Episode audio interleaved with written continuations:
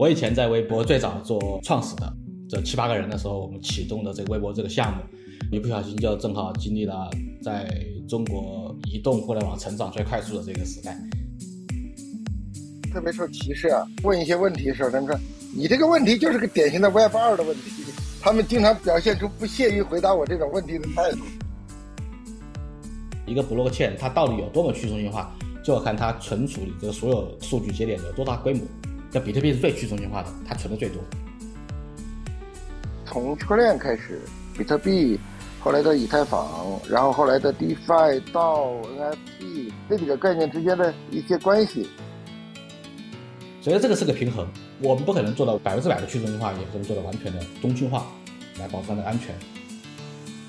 整个 Web 3给人的感觉就是这样的，生人勿近。我不熟悉它，不敢靠近它，因为它体验会和之前 Web Two 的逻辑不一样。然后第二个呢，它确实会有，因为太安全了造成的不安全性。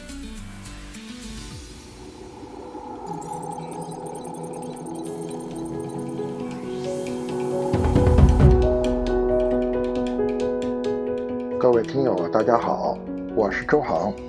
欢迎大家收听由荔枝播客独家播出的《创业入海口》。如果大家喜欢的话，欢迎大家持续订阅。大家好，我们又来到了《创业入海口》，今天特别特别高兴啊，邀请了朋友卢毅来我们这里做客。卢毅是个经历非常丰富也很传奇的一个人。卢毅，你自己介绍介绍自己吧。啊，好的好的。上一期节目里面，其实刘翔已经提到我了。我跟刘翔以前是同事啊。我以前在微博，我的经历比较简单，就是我以前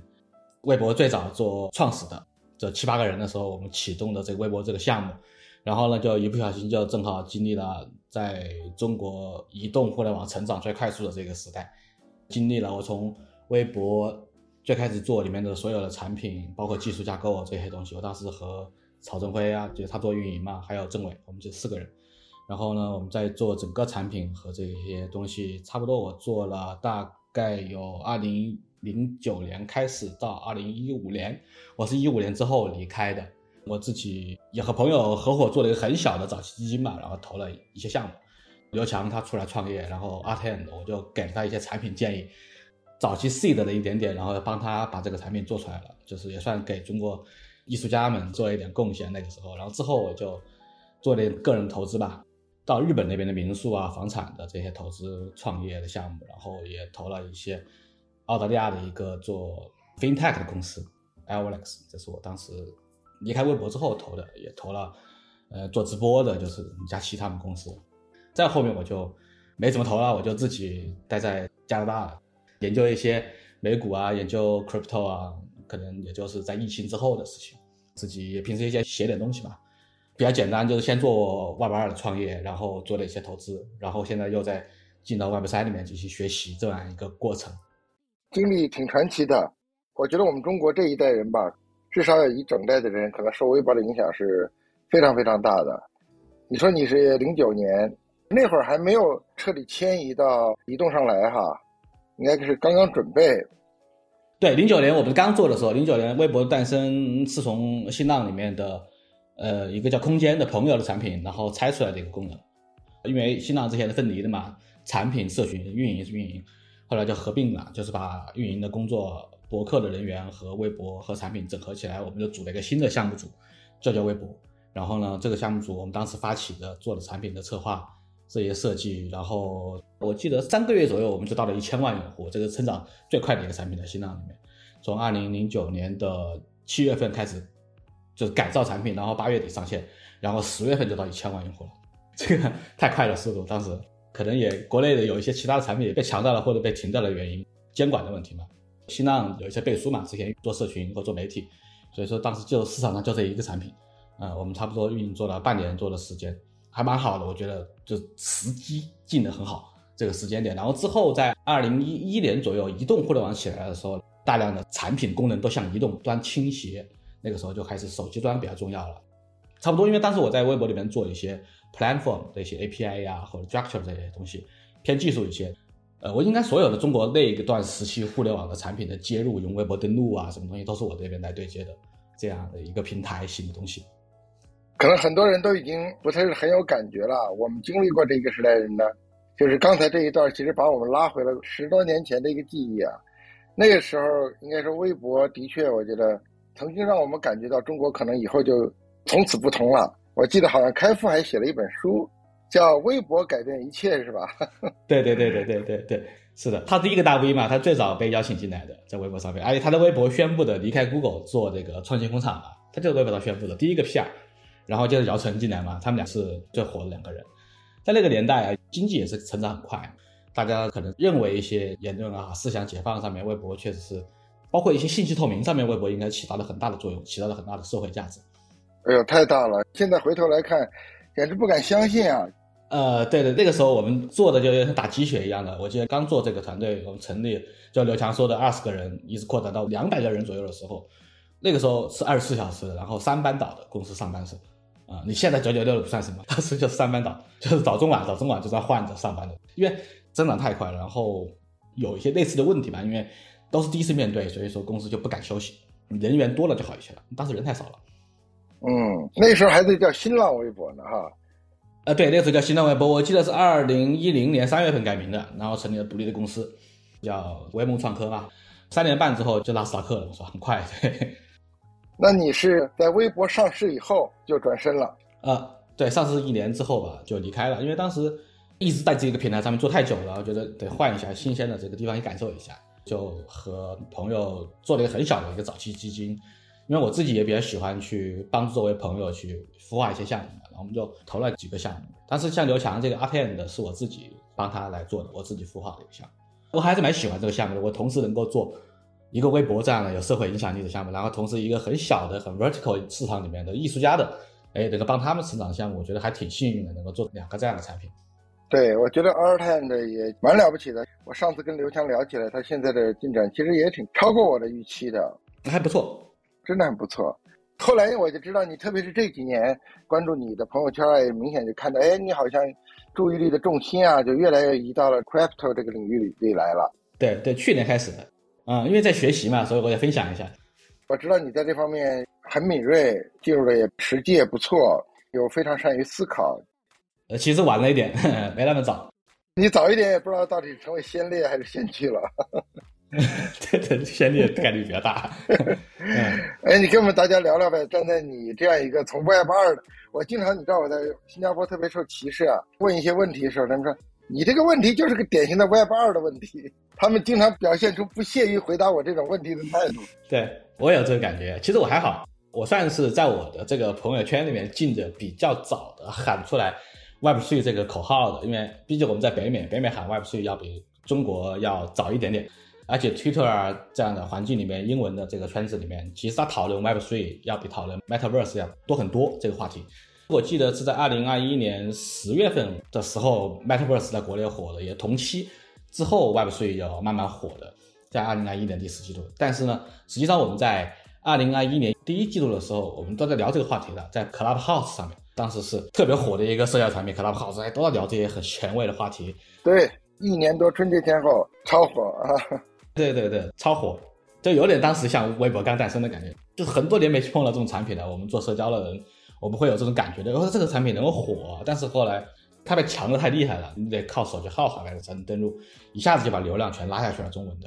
但是他自己后来产品也是因为有些问题嘛，没有发展的特别好。但是这个语音社交啊，包括这种 podcast 形式，其实在去年，包括在北美，北美流行比较久了，在中国应该也是聊行业话题的 podcast 会越来越多。我们就是在去年年初的时候，二零二一年初的时候开始聊 metaverse，聊因为 Roblox 上市嘛，还有 Facebook。在他改名之前，其实他在二零二一年四月份的时候，Zuckerberg 就在他的那个 Workroom 里面完全 VR 的做了一个采访吧，就那个时候开始火的，啊，那个我印象很深刻。然后马上就，他是还没有上市嘛，那个东西 Quest 2我就预定了嘛，然后十月份买到了嘛这个产品，然后马上就体验了一下。你说你买到哪个产品来体验一下？Quest Two 就是它这个 VR 的那个。对，Quest Two 也是一个蛮有里程碑式的意义的。只不过大家在猜测它到底是一个 iPhone 三呢，还是个 iPhone 四？对对，很里程碑。当时买回来没什么用，就玩游戏嘛。在二零二一年四月份，Zuckerberg 说他们在开发 Workroom 的时候，就把人 shock 到了，可以这样开会。然后九月份的时候，我就建了一个微信群，然后把周围所有有 Quest 的朋友都拉到这个群里面去了。大家很多都没有啊，就后来在北美这边有一些朋友买了，我们就开始逐步的在通过这个邀请码的方式把他们拉进来，然后在里面开会，我们搞了好多会议。我也发过一些视频号，在去年九月份的时候，那个是很早很早了。它更名之后，然后就火了嘛，Metaverse 在国内。从去年开始就逐步的在接受这样的 Web3 啊，Metaverse 这样一些叫做 Digitalize 这样一些转型。就你刚刚说 Web2 的时代的人怎么过渡过来，我觉得我算是可能借助了这个 Metaverse 啊这样一些概念，开始在做转型。还有些不一样啊，因为我们之前的这个 Web Two 的这个背景比较深了，我们做社交网络啊，做这些用户体验的东西，和 Web3 的这个世界好像是两种人。因为正好我在周五跟另外一个 Uniswap 的朋友，我解释一下，就是最大的去中心化交易所。哎，黄宽吗？对，黄宽，对对对，你应该认识他，对，他在纽约。认识他，好多年前我去纽约，他还在是一个类似于 WeWork 的一个地方工作的时候，后来我一看他，哎，我说怎么去 Uniswap 了？对他好像是一个在华人圈子里面的做 Crypto，他是一个节点在纽约的，大家都会去找他。对对，他挺有趣的一个人，所以我邀请他做了一次节目。前两天就是我们聊 Uniswap 以及现在 Crypto 市场，包括美股 crash 了之后，大家怎么看这个市场？啊，因为他正好也并到了这个 Uniswap 里面去了，我也听听他的意见。我们正好也聊到了 Web Three 和 Web2 这两种人群的区别，我觉得这个话题就有延续性。我和他的意见其实都是这样子的：早期 Web Three 的这些人群，因为他从业时间比我们长，他二零一七年就在里面的。他说那一批可能当时是在一六一七一八一九年这批人都刚刚出头的学生，二十来岁，他们那批人可能从来没有接触过 Web 二的这种产品这种体验，他们一出来写程序就是在写智能合约，就他带着很强的一种黑客理想在做这种东西，他觉得我我出来我就干革命的，我根本不用你们这些产品，他所以说他们从骨子里面就对 Web two 这个世界旧世界的人存在一种鄙视，但是这种鄙视骨子里你在新加坡可能能感觉到啊，这些圈子里面人。强烈感受，强烈强烈强烈感受，就他就会带着这样一种鄙视或者叫偏见嘛，可能叫做两个世界的不理解，就是我们也会会不理解他。我在二零一七年是吧？我有朋友也发 ICO 嘛，我也买 ETH，我看了一下这个 crypto 世界的东西是做的什么鬼东西的事情，对吧？这个要体验没体验，然后一堆这个界面大家看不懂啊，这这都很概念的东西，这是这个不理解。他们觉得我们要去中心化嘛。我们可能都代码优先，我们智能合约，我们这个 code is rule 是吧？code is law 这样的感觉的东西气质在里面。慢慢的，我觉得在这一轮的牛市下来，因为这个更多的大的公司进入，华尔街进入，让这个概念一下大众化了。包括 DeFi 在二零二零年出圈了。对，DeFi 其实没有太出圈，NFT 是出圈的。比如说我们今天想聊这个话题，NFT，NFT 是在二零二一年的三月份、四月份那个 Beeple 的那个。开卖嘛，加斯德这一下出圈了，他卖了六千多万美金，然后接着就是 b o d y Ape 啊，然后那个 Crypto Punk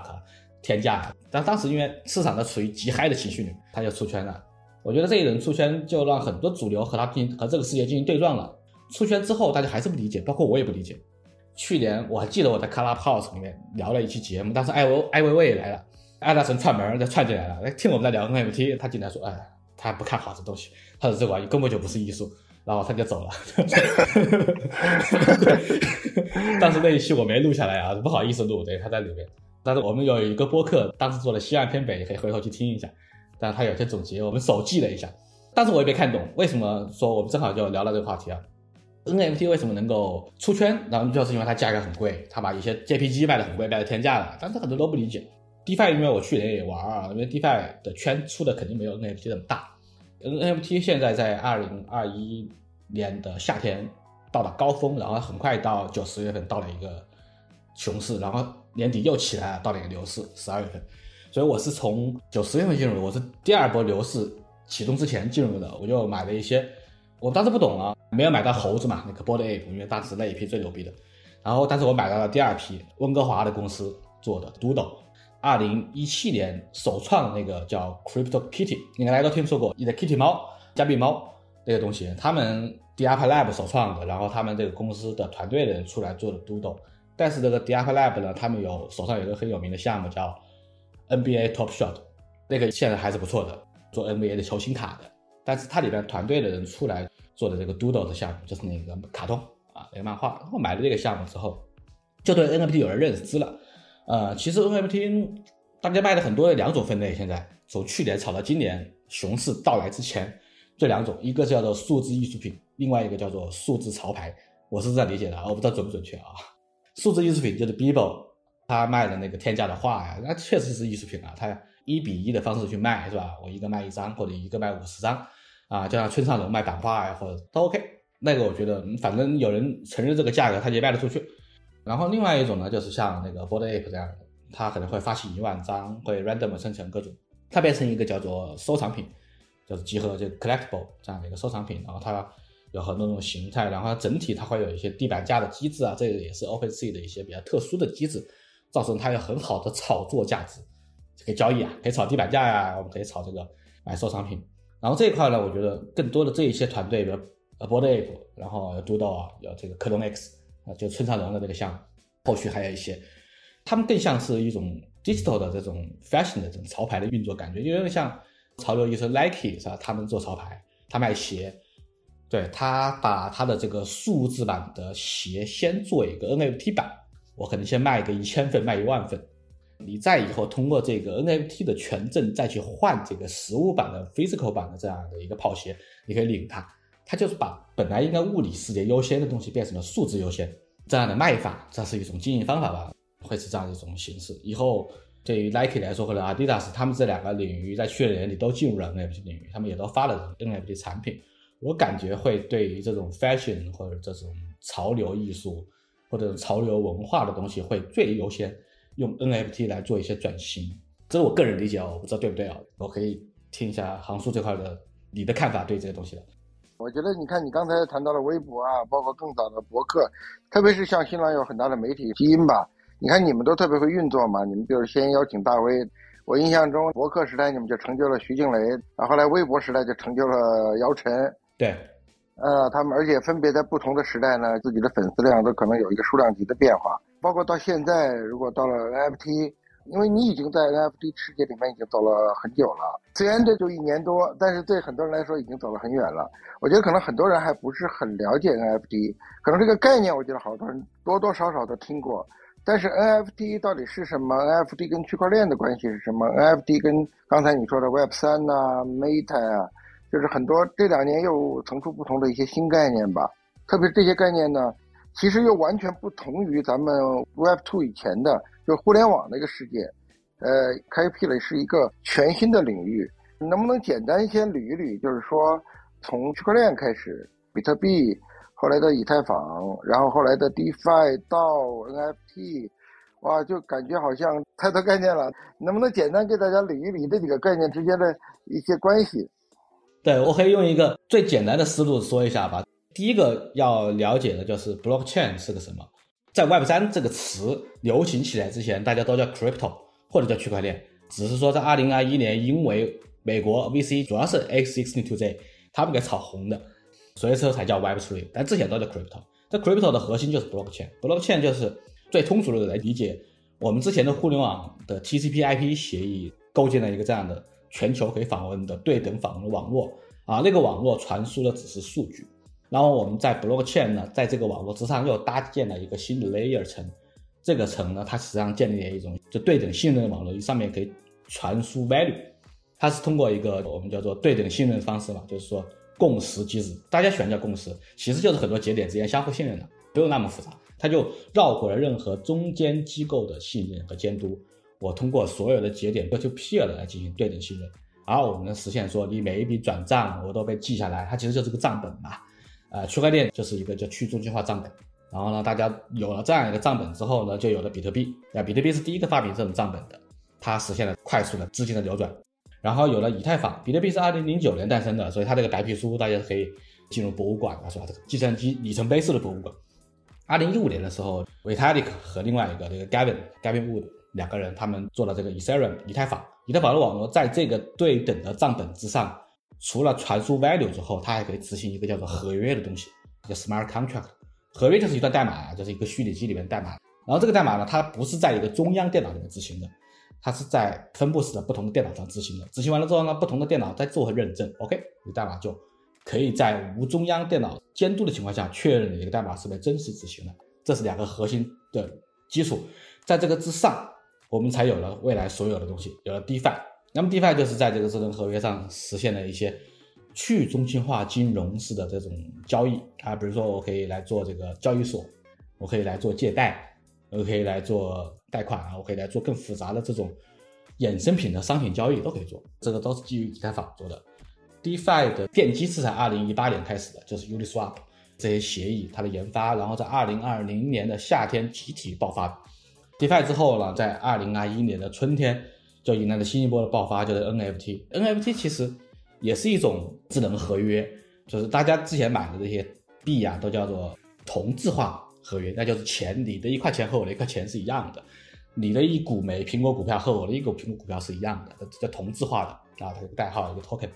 那 NFT 实际上是非同质化的，就是说这也是一个合约，但是你的和我的不一样，就是你的一张画和我一张画不一样。我们不是说发了一个和 Board Ape 的合约吗？就是或者叫 Crypto Punk 这种合约，这种图片小图片叫 JPG。你的一号合约和我的三号合约是不一样的，虽然我们都是一个 token，但我有个编号不一样，所以说它就实现了在整个数字世界里面的非金融化的这种产品，叫做大家之前都叫货币啊，都叫股份或者货币，然后这个它实现了商品，就是票据啊，你的这一张票据和我的票据不一样，我的交费的我买的这东西和你不一样，它就实现了真正意义上的。就是数字商品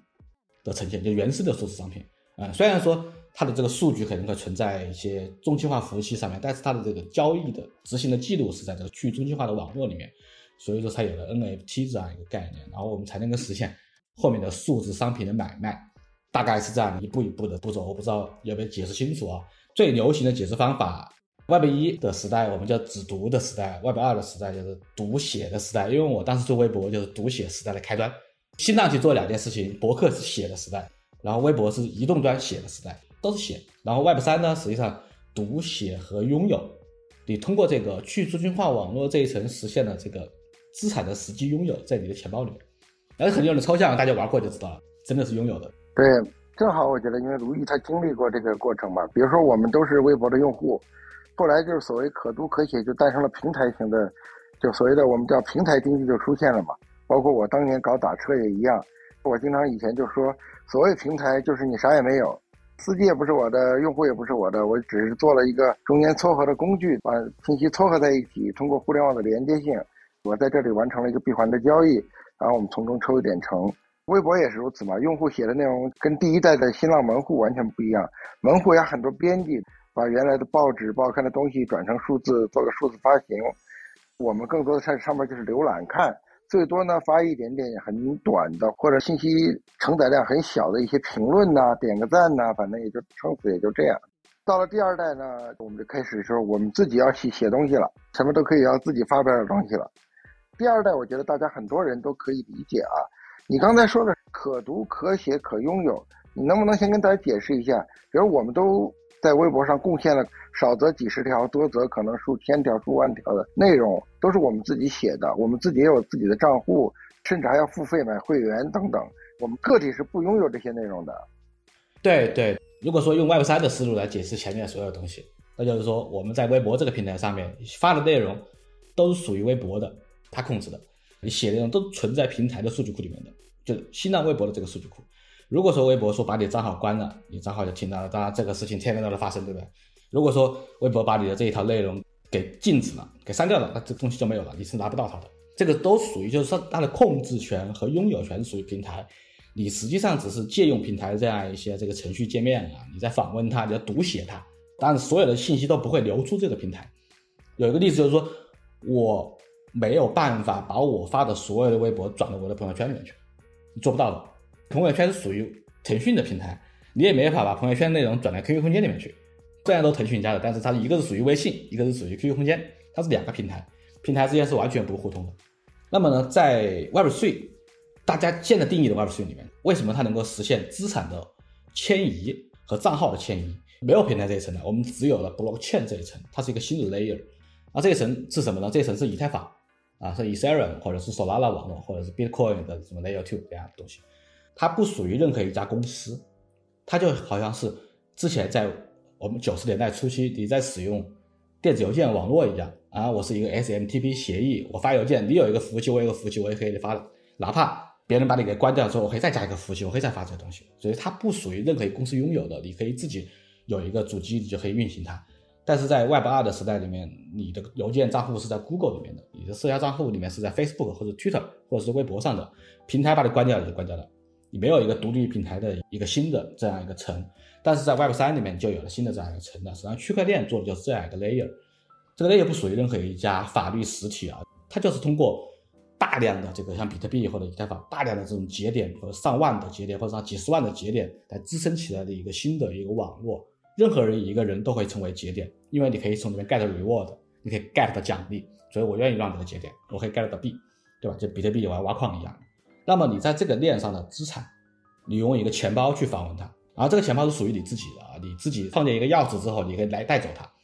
拿 NFT 的举例是吧？如果说你在以太坊上面你有了很多 NFT 这样的资产，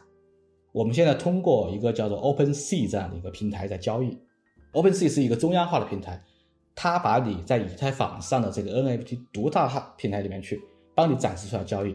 资产是在你钱包里，不属于平台的，我可以带走它。这个是很关键的一个区别。在 Web 三里面的这些 platform，它拥有不了你的数据，数据是在你这儿，你的资产、你的 token、你的密钥匙、密码都在你这儿。OpenSea 是关不了你账号的，它只是说我可以不让你交易，它关于你的交易权限，但是上面所有的资产是你的。如果说你在微博上面，你跟你跟微博说你把我账号关了，你把微博还给我吧，微博肯定不会还给你的。上面几千条微博你也导不出来，是吧？全部给删掉了，都没有了。但是在 Blockchain 上是不可能的，它删不了你的上面的任何数据。平台上只是说它不给展示或者不让你做它属于它平台的交易而已，但所有的资产都是属于你自己的。你通过你的钱包来访问。blockchain 上的这个数据段，不管你第三方平台会怎么样，你的资产永远都属于你。以后任何你可以带着你的资产去任何一个地方去交易它，就好像说我今天在这卖西瓜，市场 A 让我卖，我就可以卖，然后他不让我卖，我就把我的西瓜抱走，我去市场 B 上去卖。但是像你在腾讯或者朋友圈或者微博上面，你做不到这一点，你发的上面内容，他把它删掉，你删掉了，就好像唐叔你说你之前的公众号的内容被关掉了，你拿不回来了。如果说在 blockchain 里面，所有数据都在链上，在 blockchain 上面，你是可以拿回来的，就这个很大的一个区别。帮助大家理解一下，更形象和具象一点。比如说，原来具体到微博吧，我们通过互联网敲键盘写下的内容，存到了新浪的某个服务器或者某几组服务器上，形成了一个数据资产。我们有通过之前签的协议呢，在注册时候签的协议呢，就是新浪已经声明了，我们生产的这些内容都属于新浪平台本身。我们最多是拥有一些部分的使用权而已，对吧？对，是这个意思。协议就是这样写的。嗯，这个我们对 Web 二还好理解。我们哪怕想象一下，我们写的那几个字节的东西，在某一个服务器的某一个磁盘的阵列中的一一小段儿啊，就是可能是我们的内容，我们还好理解。那你说到了 Web 三，我们理解了，这不属于任何人，永远属于我们自己。它是怎么存储的呢？哦，这样的线上的节点呢，它有少量的节点是把全网的数据都存了。基本上有几千个节点会存所有的数据，然后还有一些节点呢是用来做验证用的。校验它不会存所有数据，它只是会说帮你来实现一部分验证。所以说，一个 blockchain 它到底有多么去中心化，就要看它存储你这个所有数据节点有多大规模。像比特币是最去中心化的，它存的最多。如果有几千个这样的超级节点，他们是存全网内容的，那也就是其他都是拿一个片段来给你做一下验证嘛。它存很少嘛。如果你在某一个片段校验不过去，就说明你这一整个信息都是不可信的嘛。所以说那些校验节点呢，它其实负担很小，但是它通过校验这个机制，它起到了很好一个作用。如果说要保证信息的完整性，那核心就是那几千个超级的大节点，如果它没了，我还是没有了吗。对，所以说就要看这个大节点的这个分布量啊，而且它这个节点会通过不同的这个区块链的，它有很多算法，很多优化。它会尽可能让这一些中央运行核心的这种节点呢，尽量的数据冗余。它有一个算法的，会平均的分布到网络里面去。因为你节点冗余量越高，其实网络效率越低。你要大量的数据要同步嘛。现在有一些节点，它的节点很少，它就几十个，它效率很高，嗯，但是它很容易就被别人完全把中央节点给控制住了嘛。就是我们百分之五十的攻击，就是把它节点一夺取，控制权就拿走了。所以这个是个平衡。我们不可能做到百分之百的去中心化，也不可能做到完全的中心化，来保证它的安全。对，这是不是一个我们套用一个经济学上的话叫不可能三角啊？就是说，这个安全性和这个易用性，或者在效率上是没法平衡的。就你过于强调自己的去中心化、完全自主可控，它就没有效率。像我们中心化的 Web 二呢，极其强调效率、安全，基于假设就完全相信平台了，这就形成两个非常极端的情况。我们作为 Web 二的人呢，大家都习惯了高效嘛，每天发、每天收，平台很稳定。你看微博、微信几乎很少宕机，然后偶尔宕一点点机，都好像就成了一个天大的事件，恨不得上当天的新闻一样，就说明它平台是非常稳健可靠的。给我们一个印象就是说，这些超级平台它本身必须稳健，就跟我们无条件的信任银行一样，就是银行不稳健它就完了。所以说银行也把安全，就把自身的稳健呢做了大量的冗余。做备份、做灾备，反正做了各种事情，就是确保这个系统的可用性。倒过来呢，我们那个去中心化的东西呢，就是由于它只要节点越多，那每次都全网交换算一下呢，其实效率就很低，体验就很差。你看为什么到了交易环节就更差了？如果你说你像 v i v o 存个信息也就算了，八百年才取一次也就算了。如果说要做高频交易型的，我们就简直无法忍了。是的，所以说现在这个又是像杠杆的两端一样。现在 Web 三世界的人都觉得一切东西都能够放到 Web 三去中心化的方式实现，但是我作为一个过来人，我觉得是不可能的。我们只需要把最重要的东西放在这样一个去中心化网络里面就好了，不是把所有的数据放了。因为对于像现在中央化的网络里面做 Web two 的 Google 啊，他们可以很高效的把服务器集中起来来做快速的运算，把数据检索起来。但是呢，对于 Web 数据来说，这个做不到。所以说，我们就得有取舍。你刚刚说的不可能三角，那么到底是要安全性呢？还是要效率的，还是要什么易用性？这个在 blockchain 里面是经常讨论的问题，不可能三角我觉得在 Web3 里面，大家说的你的东西是你的，你拥有的东西，实际上我觉得在这个里面更多的是一种资产性的东西，或者叫 token。你并不需要把日常需要的所有的数据都放到这个 Web3 里面去，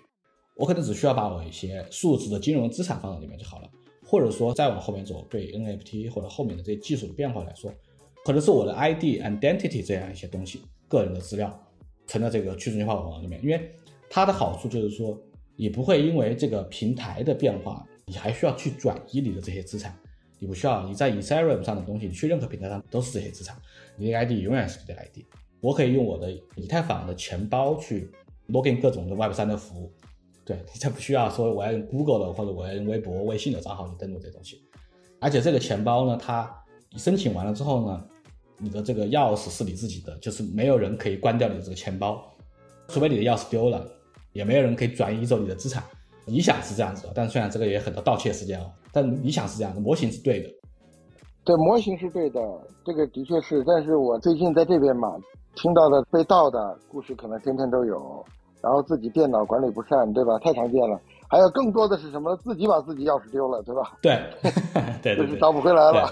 对，所以说我觉得。Web 三现在还处于一个什么呢？就是技术理想化的阶段，就跟现在我们一堆很先进的一个科技，一种完全不一样的模型技术，我们就把它打个比方说，我觉得很形象啊，大家都喜欢去组装那个 PC 啊，打游戏用的，我就是一堆显卡啊、网线啊，一堆线暴露在外面，机箱很酷，可以发光。现在 Web 三就是这样一个东西，一般用户不敢碰它。如果说你是一个很 geek 的人，你可以把这些线接起来做得很好啊，你效率很高，你可以玩很好的游戏。至少现在。整个 Web 是给人的感觉就是这样子的，生人勿近。我不熟悉它，不敢靠近它，因为它一个是体验会和之前 Web Two 的逻辑不一样，然后第二个呢，它确实会有因为太安全了造成的不安全性。对，你不能把你的钥匙丢了，丢了再也找不回来了。如果说我去银行开个账户，我的密码忘了，我可以通过各种安全机制把密码要回来。但是这个你的以太坊的钱包或者比特币的钱包，你密码丢了，没有人管你了，这个就是一个悖论吧。